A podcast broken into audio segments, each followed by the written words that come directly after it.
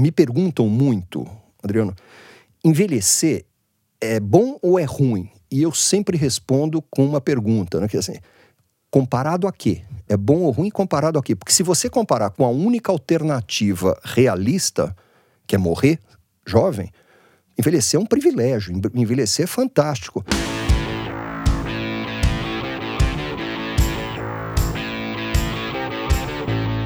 Bem-vindo a mais um episódio do Retrato, o podcast do Draft. Eu sou Adriano Silva, o publisher do projeto Draft, e eu tenho o prazer de receber hoje Marcelo Certo, o fundador do Grupo Certo, que desde 86 é uma referência no franchising aqui no Brasil. Tudo bem, Marcelo? Tudo tranquilo, Adriano, e você? Tudo ótimo. Eu te chamei aqui porque eu tenho te acompanhado pelas redes sociais e sou um fã da sua trajetória desde as minhas épocas ali de exame, final dos anos 90. E eu tenho percebido um fenômeno incrível. Você está ficando mais jovem a cada ano. eu me sinto mais jovem, a cabeça mais jovem a cada ano. O corpo, obviamente, não acompanha a cabeça, mas é. Você está com 65 anos, Isso. é, tá à frente do grupo aí que você fundou já há 33 anos, né, e que hoje tem quatro frentes ali, a consultoria, educação, tecnologia, negócios, treinamento, enfim. É, o que eu queria te perguntar é exatamente isso, né? Quer dizer, eu, é, eu vendo fotos de você, né? Acompanho há muito tempo como jornalista a tua trajetória como homem de negócios, vendo fotos de você na época ali da exame, dos anos 90 e até um pouco antes. Você realmente hoje parece estar muito mais jovial do que você era três ou quatro décadas atrás. Você se sente assim? Me sinto. Eu de fato me sinto. É óbvio, eu tenho consciência plena de que eu não sou um jovem, eu tenho 65 anos, o que significa que na maior parte dos países do mundo eu sou considerado oficialmente idoso, inclusive no Brasil. No Brasil desde os 60, eu não me sinto absolutamente idoso, me sinto mais jovial, me sinto muito mais em condições de fazer coisas e, e, eu vou dizer que até fisicamente, porque eu fui absolutamente sedentário dos 20 até os 40, mais ou menos. Fui completamente sedentário. Nunca fui fumante, graças a Deus, mas era completamente sedentário. E só deixei de ser, primeiro, porque tomei um susto no dia que foi fazer o meu primeiro check-up. Eu era professor da Fundação Getúlio Vargas, eles trocaram o plano de saúde lá e o novo plano exigiu que todos os professores passassem por um check-up que eu nunca tinha feito. Eu tinha um pouquinho menos de 40, vai com 39, eu não sei lá.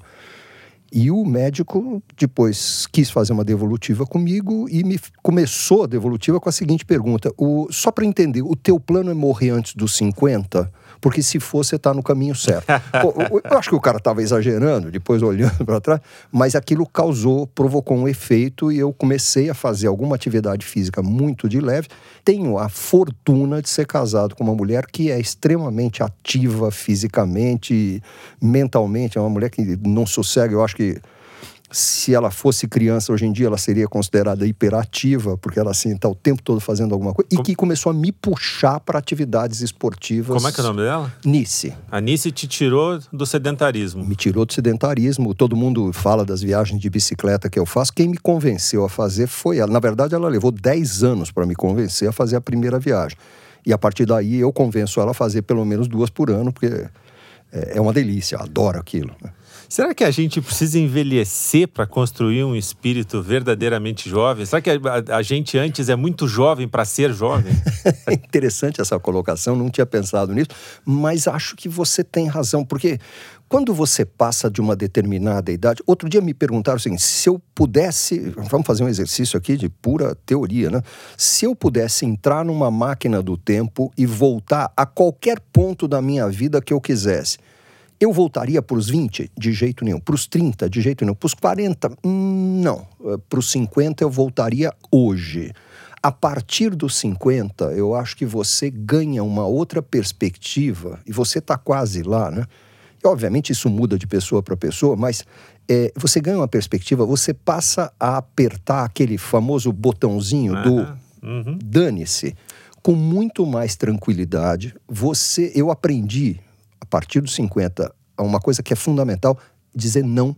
Eu digo não para as coisas, eu faço o que eu quero, do jeito. Obviamente, faço o que eu quero dentro de limites. Há coisas que eu não quero fazer e sou obrigado a fazer, porque socialmente você é obrigado a fazer, ou profissionalmente você é obrigado. Mas eu digo não para muita coisa. Antes eu me sentia obrigado a fazer um monte de coisa, porque as pessoas esperavam de mim.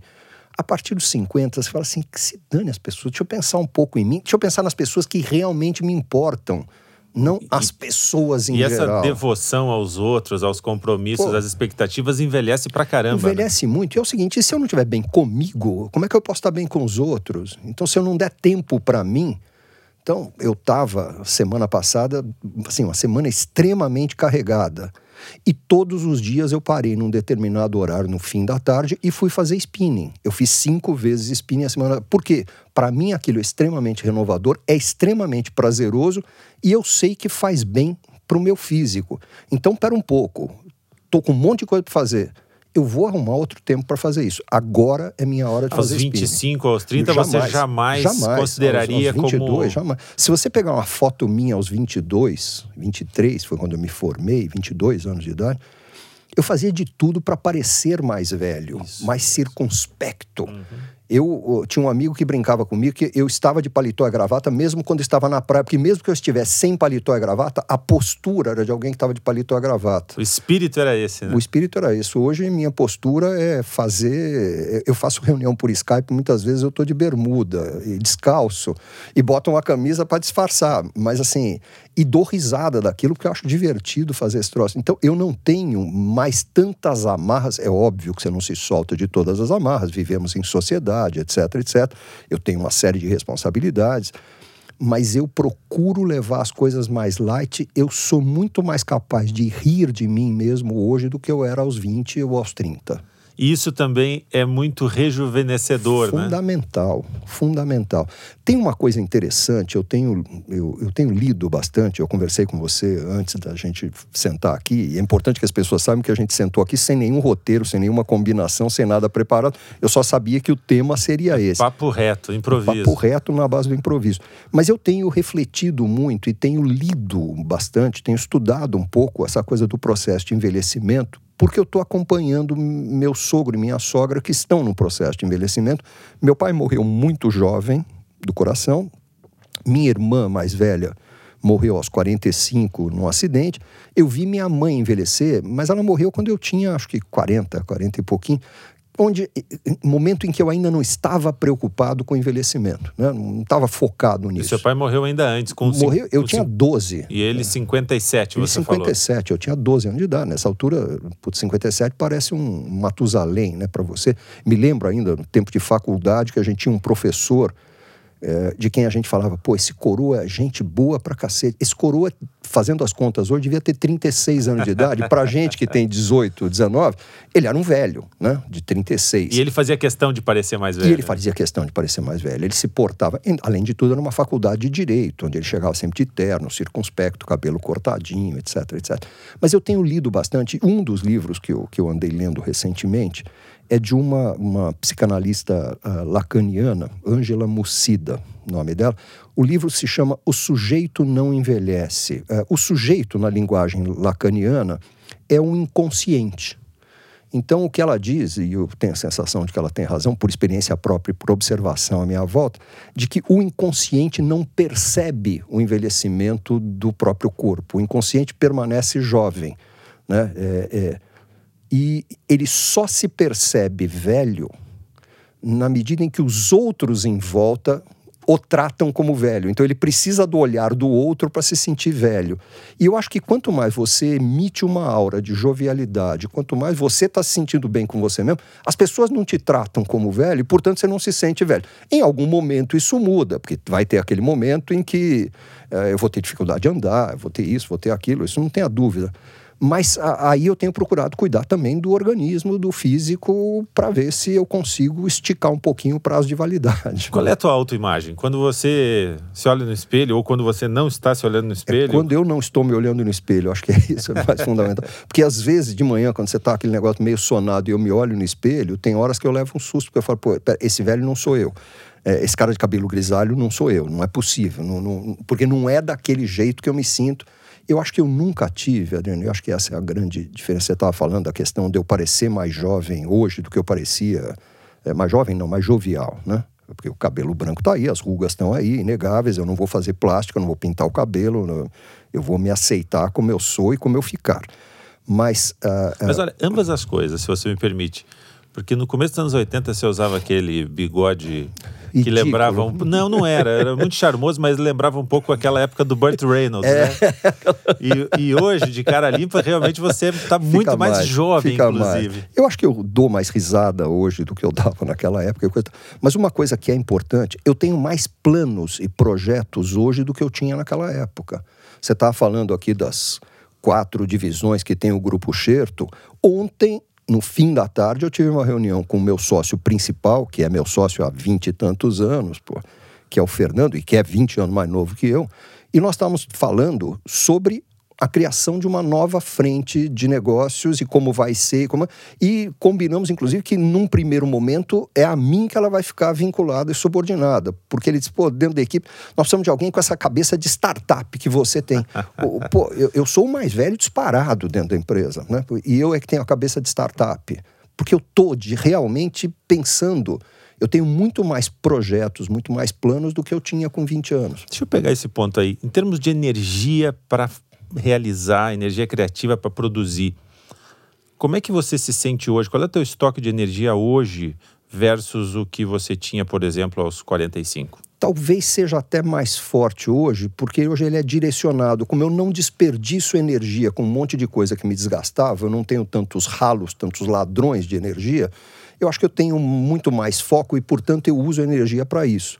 Uh, além de tudo, acho que contribui muito o fato de eu ter uma vida fisicamente ativa, com spinning, com viagem de bicicleta, com musculação, com caminhadas, coisa e tal. Eu procuro fazer isso, primeiro porque eu descobri que é extremamente prazeroso para mim fazer. Eu gosto de fazer, gosto de atividade física, me sinto bem. Mas também sei que isso é bom para mim. Eu assisti a uma palestra do Abílio Diniz um tempo atrás, que ele disse que aos, sei lá, aos 40 ou aos 50, ele resolveu como ele queria descer uma escada quando ele tivesse 80. Então ele direcionou a atividade dele para isso. Eu digo o seguinte, eu quero continuar pedalando um, até os 80, pelo menos, assim. Então eu tô também me preparando para isso. Eu procuro fazer. Eu não uso mais elevador para subir. Eu, ou descer três ou quatro lances de escada, eu vou de escada. Qual é que é a tua rotina hoje? Divide um pouco com a gente. Como é que você tá, como é que a tua semana se organiza nessa frente de cuidar de você mesmo? Cuidar de mim mesmo. Bom, eu procuro fazer spinning pelo menos três vezes por semana, o ideal é quatro. Uma, uma horinha de bike ali. Uma horinha de bike, 45 minutos. Uma você faz na academia ou indoors? Faço na academia, indoors, coisa e tal. Sempre que dá, no fim de semana, minha mulher e eu pegamos as bicicletas. Eu tenho um cunhado que também pedala muito, que aliás é quem organiza as viagens de bicicleta que a gente faz. Ele tem uma empresa focada nisso. E a gente é, é, sai pela cidade para pedalar e pedala 30, 40, 50 quilômetros dentro da cidade.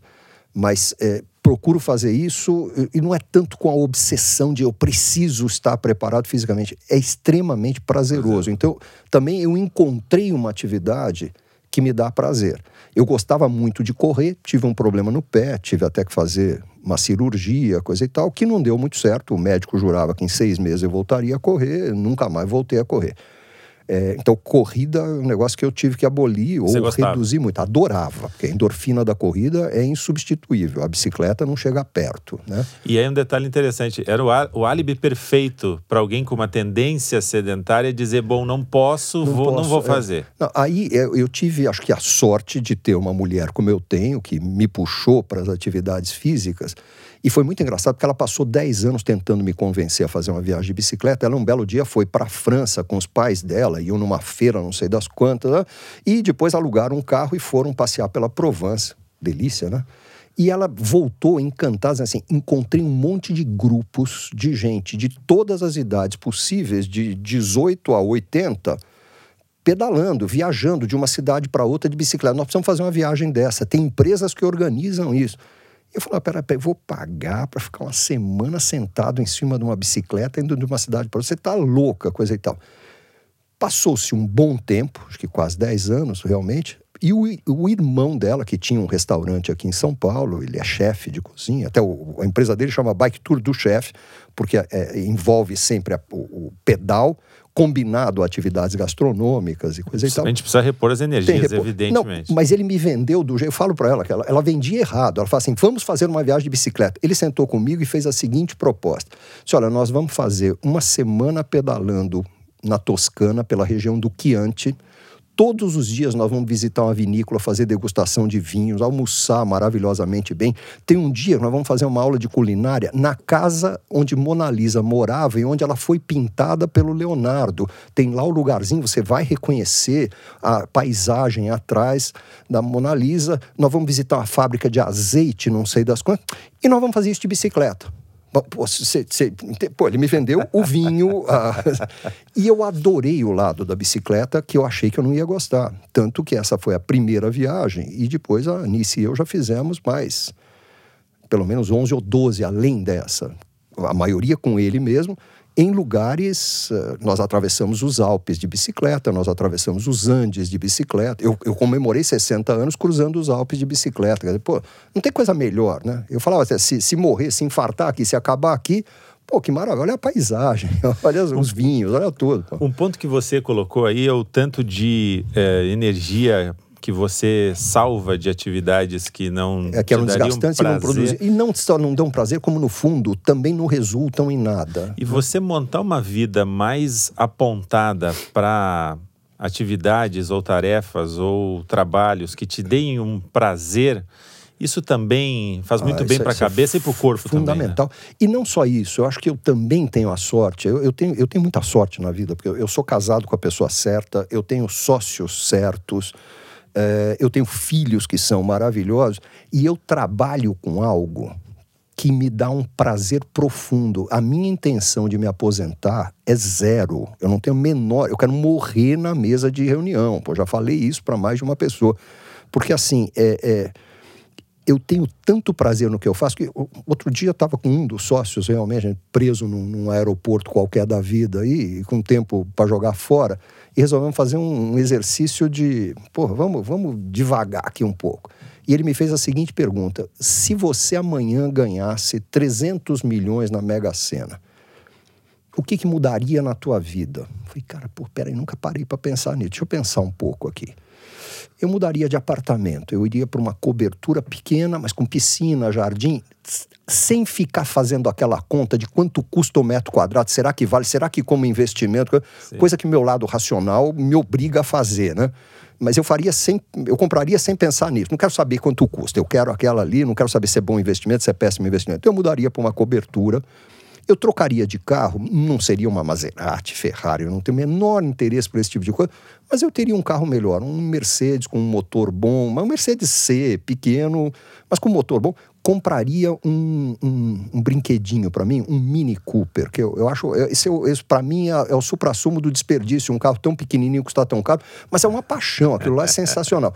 Compraria isso daria 10 milhões de reais para cada filho, mais 10 milhões para minha mulher, para eles fazerem o que quiserem, pegaria outros 10 milhões e distribuiria entre quatro ou cinco ONGs aí, que, cujo res, trabalho eu respeito, coisa e tal. O resto aplicaria certamente nunca mais na vida ia andar de classe econômica. Nunca mais na vida eu sentava numa classe econômica. Tirando isso, segunda-feira eu estaria no escritório, na reunião que já está marcada, fazendo reunião absolutamente normal. Não mudaria uma vírgula na minha rotina de trabalho, porque eu amo o que eu faço. Acho que isso tem uma importância absurda. Você teve que fazer algum trade-off ao longo desses anos em que você ficou mais maduro, em que a gente estava comentando que uh, ser jovem requer um certo amadurecimento. Você teve que fazer algum trade-off no trabalho para a tua vida ficar mais prazerosa e mais jovial do que ela era há 20 ou 30 anos? Tive, eu tive. Abriu mão de alguma coisa? Abri. Eu abri mão, uh, na verdade, não, abri mão com profunda satisfação.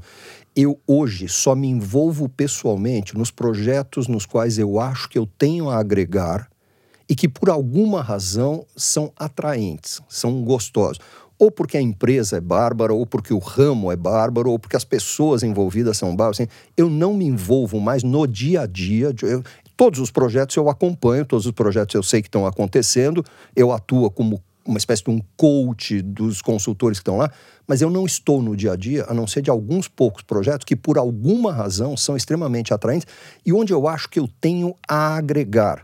Eu percebo que eu sou muito melhor fazendo para a empresa e para os meus sócios, fazendo relações públicas, vendendo, encontrando gente, é, estando antenado, fazendo um curso em algum lugar do qual eu trago ideias e dissemino. Estou com um plano agora, o ano que vem, eu fazer um curso em Harvard que eu, eu gostaria de ir esse ano, não, infelizmente não consegui por causa de agenda, mas o ano que vem eu já bloqueei a agenda, eu vou fazer um curso em Harvard, né? E que eu acho que eu posso trazer e agregar muita coisa. Mas teve um trade-off, trade-off até positivo. Acho que não teve nada que eu precisasse abrir mão, que dissesse, puto, mas que pena que eu tenho que abrir mão disso. Não, não, não, aconteceu. Seguindo ainda nessa linha, né, aquele mundo corporativo mais quadrado, com mindset mais industrial, da economia tradicional ali dos anos 80 e dos anos 90, ele parecia, como a gente comentou aqui, envelhecer um bocado a gente, né? Uh, você em comparação com, com a vida executiva, com o trabalho dos executivos hoje, você acha que o trabalho, o ambiente ficou mais criativo, ficou mais jovial ou a gente continua tão conservador quanto? Eu acho que isso varia um pouco de organização para organização. Ontem mesmo eu fui a uma organização onde todo mundo usa uniforme, todos os homens estão de gravata, todas as mulheres estão de tair, o corte de cabelo é definido, não pode de deixar bigode, não pode isso, não pode aquilo, não pode tatuagem. Então, eu fui a uma organização assim ontem e a semana passada fui a uma onde as pessoas sentam no chão, vão se quiserem, não vão se não quiser, ninguém tem horário rígido, como aliás acontece na Xerto. Na Xerto, as pessoas não têm essa coisa. Olha, será que hoje eu posso ficar trabalhando em casa? Se a natureza do teu trabalho permite que você fique em casa, você está afim de ficar em casa, fica. Você tem um objetivo para entregar, você tem prazo que precisa ser respeitado, você tem qualidade que precisa ser respeitado. Dentro disso, quer trabalhar às três da manhã e, e ir para a praia no dia seguinte, problema seu. Você chega a mandar uma bermuda de vez em quando na Certo? Não, lá dentro eu nunca fui. Eu, eu procuro lá. Eu, eu, há muito tempo eu não uso gravata. Blazer, só se tiver frio, é mais para proteger do frio do que por qualquer outra razão. Não, não mas não, não, chegamos ao ponto da, da gravata. Da bermuda. Da bermuda. Agora, estamos fazendo agora um, uma reforma onde um dos, dos itens do briefing para os arquitetos, as arquitetas foi eu quero um pouco de ar de coworking, eu quero um pouco de ar de startups, eu quero, eu quero mais solto fisicamente o ambiente. Mas acho que até pelo perfil das pessoas que estão lá, ninguém se sentiria muito à vontade trabalhando de bem. Pelo perfil delas, eu não teria nada contra. Os clientes talvez estranhassem, mas acho que isso é um problema deles também, né? Certo. A juventude está na cabeça ou está no corpo? A juventude está mais na cabeça. Inclusive na cabeça no sentido de você... É, tinha coisas que eu, quando tinha 20, 30, 30 e poucos. Isso não fica bem para um cara da minha idade. Isso, ah, não, eu não posso fazer isso. Não, não fica bem. Imagina se as pessoas souberem que eu gosto de rock. Não, isso não pode. Um cara, rock é para menina. Porra, rock mesmo, pô. Assim, vai e faz o que quer. E hoje eu vou de música clássica a, a rock com a maior tranquilidade. E não, acho que está muito mais na cabeça, obviamente, desde que o corpo tenha um mínimo de saúde para acompanhar. Não adianta nada eu ter a cabeça super jovem e não conseguir me movimentar, porque eu preciso de um andador. Mas né? o, o, corpo está mais à mercê da cabeça do que o contrário. Ah, sem né? dúvida nenhuma. Isso aprendi, por exemplo, correndo. Porque quando você faz uma maratona, e eu fiz uma só, a Nice, minha mulher, fez cinco, eh, os 42 quilômetros, 195 metros. Não pode escolher, esquecer os 195 metros, que são os piores. São os piores, são os mais difíceis. Mas assim, numa maratona, você corre com a cabeça, porque em algum momento, isso varia, óbvio, de pessoa para pessoa e de momento para momento, mas por volta dos 30, 30 e poucos quilômetros, você bate naquilo que os americanos chamam de the wall, o muro. É como se você batesse no muro e daqui eu não consigo passar. Você só passa ali com a cabeça, porque o corpo já acabou. A perna já, a gente não foi feito para correr 42 quilômetros. A gente perde unha, é, tem gripe em seguida, tem herpes, tem, assim, pô, tua imunidade vai lá para baixo porque o corpo não foi feito para correr 42 quilômetros, por mais preparo que você tenha. Mas a cabeça faz você passar. Assim, é, é na base da cabeça mesmo, né? Tem, inclusive, é muito engraçado os conselhos das pessoas mais experientes que correram maratona. A primeira vez que eu fui correr, um amigo me ligou, eu estava saindo para o aeroporto, fui, eu corri em Nova York, foi a única que eu corri. Eu estava saindo do, para o aeroporto para pegar o voo para Nova York. Ele me ligou e ele já tinha corrido várias maratonas. Ele falou assim: Escuta, me conta uma coisa. Você, é, qual foi o máximo que você fez de treino? Eu fiz 30 quilômetros. E algumas vezes eu corri 30 quilômetros. Ele falou: Bom, então tem 12 que você não correu. Eu falei: É verdade.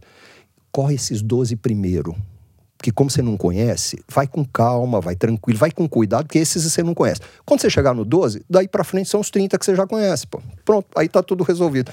E se você pensar assim, fica muito mais fácil engraçado. É só cabeça. É um jogo os, os totalmente 42, mental. É, é, mental. Tem outro que me deu uma fitinha para eu prender, uma fitinha verde que você prendia na camiseta aqui com um alfinete. E quando você achar que você não tem mais energia, que você vai parar, que você não está aguentando, aperta forte a fitinha verde, porque ela tem uma reserva de energia para você. E você quer saber? Usei todos esses truques e todos funcionaram. é, é, cabeça, é só cabeça. A gente estava falando, né, do seu pai que morreu aos 57 anos e já uh, um homem ali velho, né? Eu... Não, se você olhar, eu outro dia encontrei uma caixa de fotos em casa e tinha uma foto do meu pai que pela data no verso, naquela época as pessoas colocavam data no verso das fotos, né?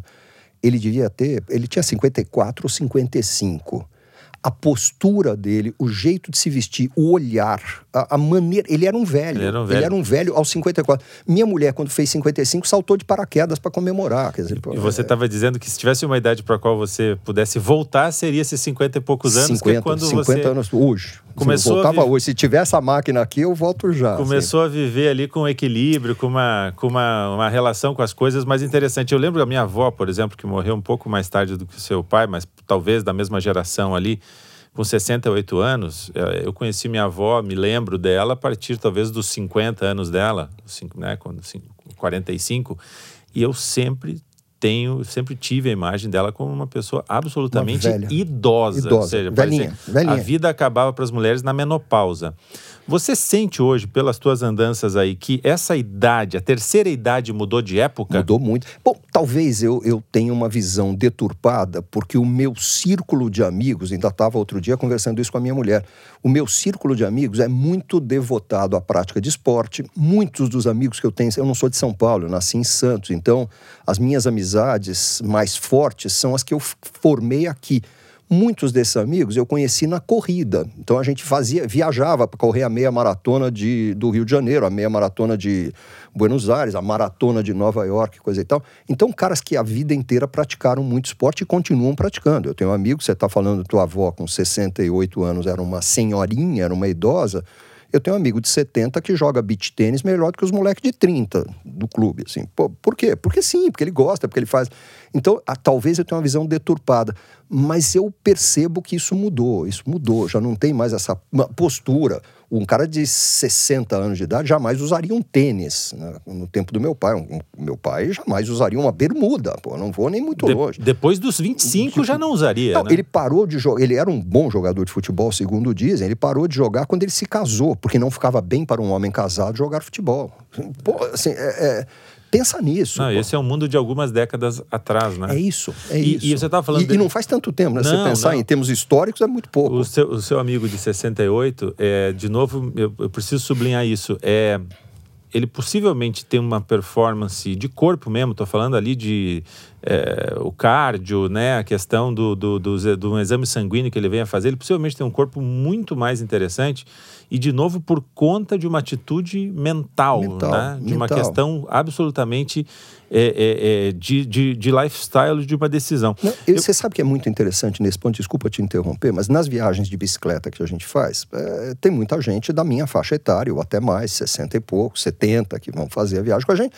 E de vez em quando, teve uma viagem específica em que um, uma das pessoas de 60 resolveu levar a filha e o genro com 30 e pouco. Pô, moleque saradão, porra, e tal. E primeiro dia de bicicleta, falei, pô, esse cara vai dar pau em todos nós aqui, estamos ferrados, né? E a gente pedalou, sei lá, 40 quilômetros, parou para visitar uma vinícola, fazer degustação de vinho, almoçou, coisa e tal, e depois a gente tinha mais 25 quilômetros para pedalar para chegar na próxima cidade. Então, era um dia de 65, que é coisa absolutamente normal, 65 km de pedal numa viagem dessa. E a gente pedalou os 45 da manhã, tomou o vinho e tal. Ele foi, não, eu vou na van de apoio, porque eu estou muito cansado. Falei, cara, cansados estamos todos, porque assim, nós pedalamos 45 quilômetros debaixo de sol, um sol ardente. Cansados estamos todos, mas faz parte de, dessa viagem você tá um pouco cansado. Sobe na bicicleta e continua pedalando. Cansado que não, ele foi na van. Então, o moleque com muito mais preparo físico, ai, eu tô cansado, não posso. É, tem essa coisa de também, acho que o, o, o, mais velho, você passa a ter mais determinação, você tem garra, você tem um objetivo. Você saiu para pedalar 65 km, pedala 65, pô, não inventa, sabe? Assim, não, não, tem um pouco isso também, né? De... Eu, eu, eu ia te perguntar o seguinte: qual foi o momento, se é que ele já aconteceu para você, em que você se deu conta de que a idade chegou?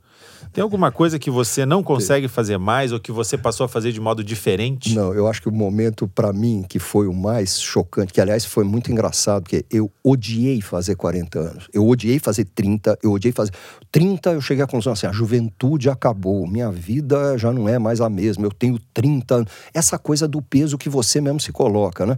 Mas aos 40 anos, eu me lembro claramente, me lembro do, eu não lembro data exata, mas eu me lembro local, lembro a cena cena passa na minha cabeça. Que eu entrei numa loja de shopping, vem aquela vendedora linda, loira, olhos verdes, maravilhosa, escultural, sorridente, na minha direção e eu tô me achando o gostoso. Ela vira e fala: Oi, meu nome é Patrícia. O senhor tá precisando de alguma coisa específica? Foi a primeira vez na vida que alguém me chamou de senhor, assim que eu me lembro claramente. Aquilo para mim foi, cacete, acabou minha vida. Morreu, eu sou um velho. Senhor é, é, é meu pai, é meu avô, assim, senhor não, né? Acho que foi isso. Não, não teve nenhum momento ainda que eu tenha deixado de fazer alguma coisa porque a idade não permite.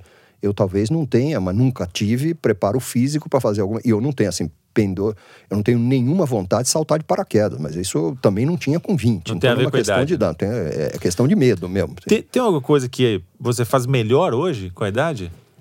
Eu acho que tem essa coisa da determinação. Alguma coisa publicável, claro, fazer... que a gente possa contar aqui para todo mundo. Né? Nessa história, aliás, eu, eu, eu contei para você um amigo meu que foi fazer check-up, um cara que está com 70 anos de idade, e o médico perguntou, e, numa certa altura, e aí o apetite sexual como anda? Ele falou, bom, apetite eu tenho, o que eu não tenho é talher. É, por enquanto eu ainda tenho talher, quando não tiver, porra, a química tá aí para ajudar a gente, a indústria farmacêutica, graças a Deus, a é evoluída. A gente acha outros jeitos de acha fazer outras também, né? formas também. Não, eu acho que não tem nada que eu faça muito melhor. Talvez essa coisa das coisas que requerem determinação. Eu provavelmente com 30 anos pararia de pedalar no quilômetro 40 lá também, ou 45. Eu, eu, eu também, assim, qualquer coisa, eu acho que eu deixava que me...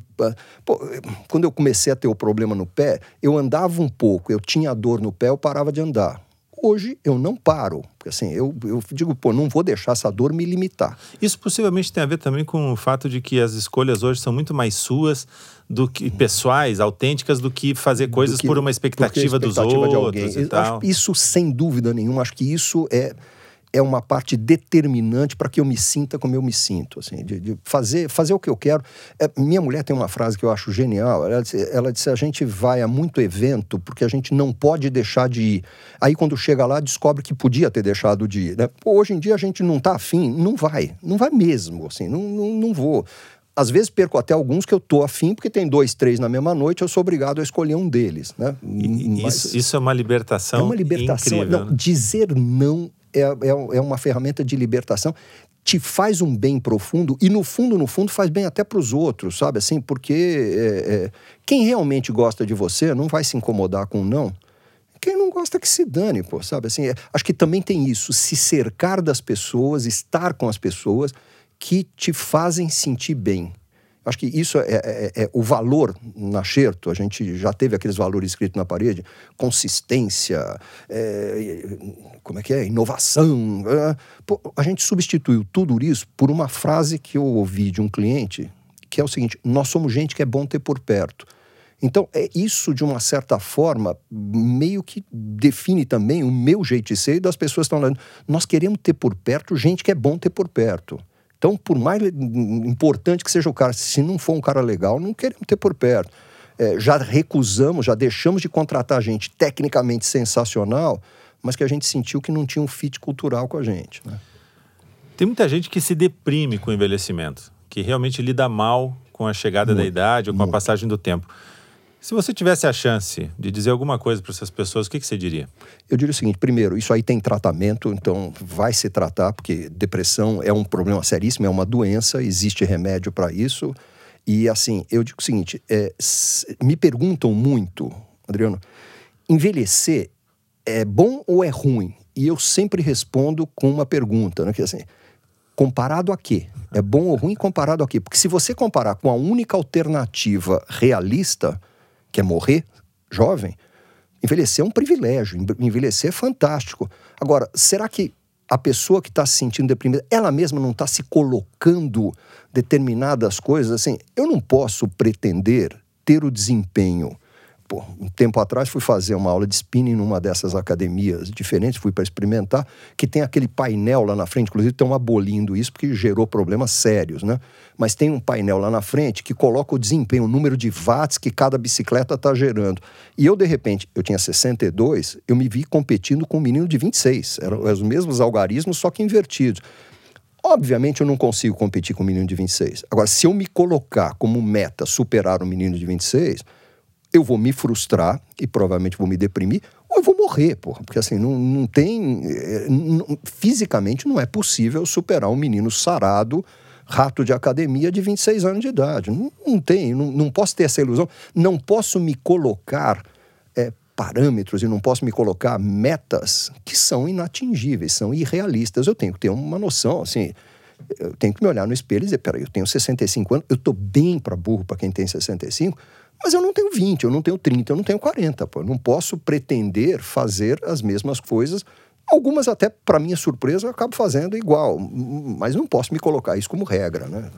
Você tem dois filhos? Eu tenho dois. Um menino que acabou de fazer 30 e uma menina que está para fazer 32. E exatamente esse ponto que eu queria te perguntar, porque é uma fase muito interessante da vida, que você já está vivendo com a Nice em que você e sua mulher voltam a ser um casal sem filhos. Depois, que, que é uma delícia. Depois de uma longa trajetória ali de família, cachorro, conta, escola, etc, etc. Como é que você tem vivido esse momento? Bom, primeiro acho que é fundamental dizer que a Anice e eu, além de ser marido e mulher, além da gente se amar muito, a gente é amigo, a gente se adora. eu, eu, eu eu não tenho falta de assunto com ela. às vezes a gente vai a restaurantes que você vê aqueles casais estão sentados um na frente do outro e passam o almoço inteiro ou o jantar inteiro sem trocar uma palavra. Com a gente é o contrário. É aquele negócio de estar no carro e dizer, esqueci de falar mais um negócio. Tipo, pô, ainda ligar. É, é, então acho que eu tenho a sorte de ter uma amiga, uma mulher sensacional, uma mulher que me puxa para muita coisa, tem uma influência muito grande na minha vida. E eu sei que eu tenho na dela por outro lado. Então, acho que isso é fundamental. A gente se dar bem é fundamental. É, mas tem sido uma delícia viver sozinho. A gente ama os filhos, adora. O meu filho agora vive em Portugal. Ele, é, ele é sócio de uma operação de dessas de franquias de açaí aqui no Brasil. Ele é franqueador. Ele trabalhou comigo durante sete, oito anos. É, virou franqueador e, e, vai super bem, que é a Oakberry Açaí. E ele virou o master franqueado em Portugal, tá? Para abrir a primeira loja lá, tá fazendo uma pós-graduação em empreendedorismo, tá feliz da vida, indo bem lá. E a filha casada, mora aqui em São Paulo. Quando os dois estavam aqui, e agora a gente continua fazendo com ela, tem um dia de jantar lá em casa que eles definiram qual é, é que todo mundo se junta e a gente traz o avô, a avó, traz mais alguém, traz para se juntar, para estar tá junto. E a gente adora quando eles ficam. Se minha filha inventar de dormir lá em casa um dia, eu vou achar uma delícia acordar com ela, tomar café da manhã, coisa Mas é muito bom ter a casa só para nós dois também. Dá Aliás, eu não vejo a hora de chegar o fim de semana para não ter nem empregada, né? Para ficar só os dois mesmo. você é, dá para dizer que você voltou a ser ou, ou, ou, ou, aprofundou uma relação de ser o namorado da tua mulher e vice-versa? É, eu, eu vejo ela, até postei isso hoje no Instagram, hoje é dia dos namorados, nós estamos gravando isso aqui no dia 12 de junho, né? É, eu postei o seguinte: ela é a minha namorada faz quase 35 anos. É assim que eu vejo e, e eu espero que seja assim também que ela me vê. A gente se vê como namorado e, sem dúvida nenhuma, volta a ter uma intimidade, uma tranquilidade maior quando você está sozinho, quando você não está com o resto da trupe em volta. Né? Mas a gente faz muita viagem junto, a gente faz muito programa, a gente sai junto, só os dois.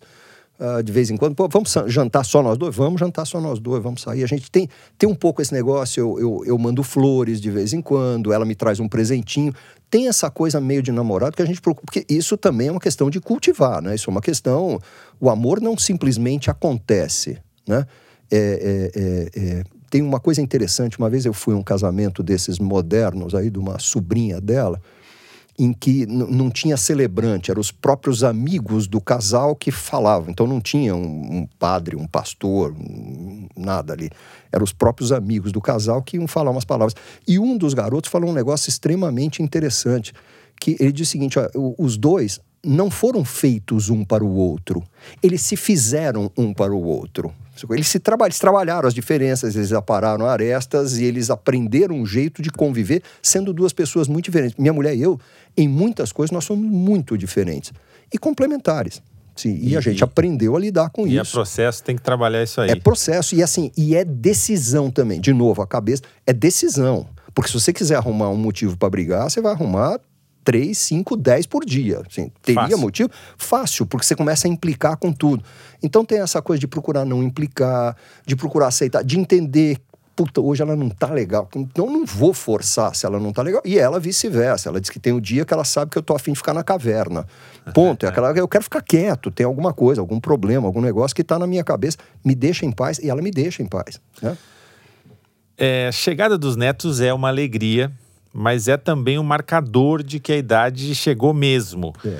Qual é o teu sentimento em relação a essa expectativa? nós ainda não temos. Eu tô louco para ter neto. Eu tô louco para ter neto. Minha filha casou-se em setembro, mas ela voltou a fazer faculdade, foi uma segunda faculdade aos 31, que eu acho um, um gesto extremamente corajoso né, de começar, começar uma carreira nova, começar um caminho novo. Mas estou entendendo que nos próximos dois, três anos não acontecerão neto. Eu estou preparadíssimo para ser avô. Estou preparadíssimo para ser avô e, e assim pretendo, inclusive, corrigir muitas coisas, muitos erros que eu cometi como pai. Não, não, não vou com essa pressão, não vou pôr essa pressão inteira em cima de mim, mas tem coisas que hoje eu tenho a consciência que eu, como pai, fiz de um jeito e, e como avô, farei de outro. Meu pai mesmo dizia que, que avô é pai com açúcar. Assim, é um pouco isso, é mais você, doce. Você já está mas... com açucareiro pronto. Eu já estou com açucareiro pronto, eu estou louco para ter. A gente já começa a pensar qual dos quartos lá em casa a gente vai transformar num quarto para as crianças, né? Para os netos. Certo, se você pudesse voltar lá para os anos 80, anos 90, e ter uma conversa com, a, com aquele jovem Marcelo Certo, uma conversa sobre a vida o que, que você diria para ele? Eu diria fundamentalmente seguinte: primeiro, é, é, começa a praticar atividade física antes, vai. não fica esperando tanto tempo, pratica desde já. Segundo, não leva as coisas tão a sério. Não há mal que dure para sempre e também não há bem que não acabe. Pô, assim, você não leva as coisas tão a sério. Muito daquilo que parece ser problema para aquele jovem, o que parecia ser problema para aquele jovem, no fim se resolveu sozinho, resolveu por outro. O acaso tem uma importância absurda na vida da gente. Eu acabei virando o profissional que eu sou, atuando na área que eu estou, por mero acaso. Eu fui fazer um mestrado em Nova York em direito. Eu pretendia ser advogado. Lá caí num curso sem querer, eu escolhi por causa do horário, nem foi por causa de, de, de, alguma decisão. Eu era um moleque, 23 anos de idade. Eu escolhi o curso porque ele me deixava ficar mais uma hora na cama, pô, e fazia 16 graus abaixo de zero. Eu tinha saído da cidade de Santos, praia, coisa e tal, e fui cair num lugar onde fazia 16 abaixo de zero no dia da matrícula. Então eu acabei escolhendo uma matéria e foi nessa matéria que eu descobri franquia. Assim, foi nesse curso. É, é o que os um americanos chamam de serendipity, né? Você está é, aberto ao. Você está aberto às coisas. E, e, na minha vida tem sido muito assim. Eu tenho esbarrado. Eu, a natureza, o universo, Deus, cada um escolhe quem ele acha que faz isso, mas tem colocado na minha vida as pessoas certas na hora certa. De vez em quando coloca até um canalha que é para me ensinar uma lição que eu não aprendi de outro jeito.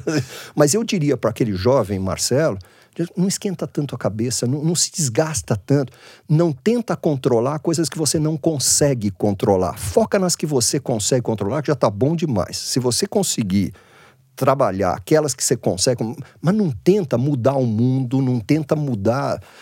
Não adianta, por mais que eu goste de, de, de, que faça sol no fim de semana, se tiver chovendo, eu tenho que aprender a conviver com isso. Não adianta ficar me amargurando com. Essa, essa é uma figura de linguagem, obviamente. Mas assim, não adianta eu me amargurar com.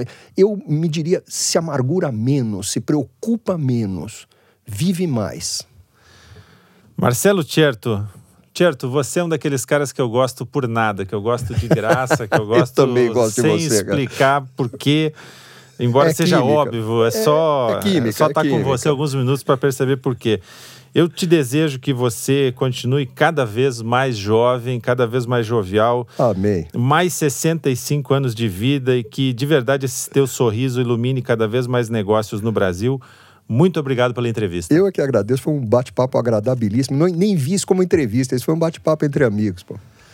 Estamos encerrando então mais um episódio do podcast Retrato do Projeto Draft com Marcelo Certo, meu amigo e uma conversa espetacular que compartilhou conosco umas receitas muito humanas, muito autênticas de como avançar nos anos sendo cada vez mais jovem. Um abraço, até a próxima.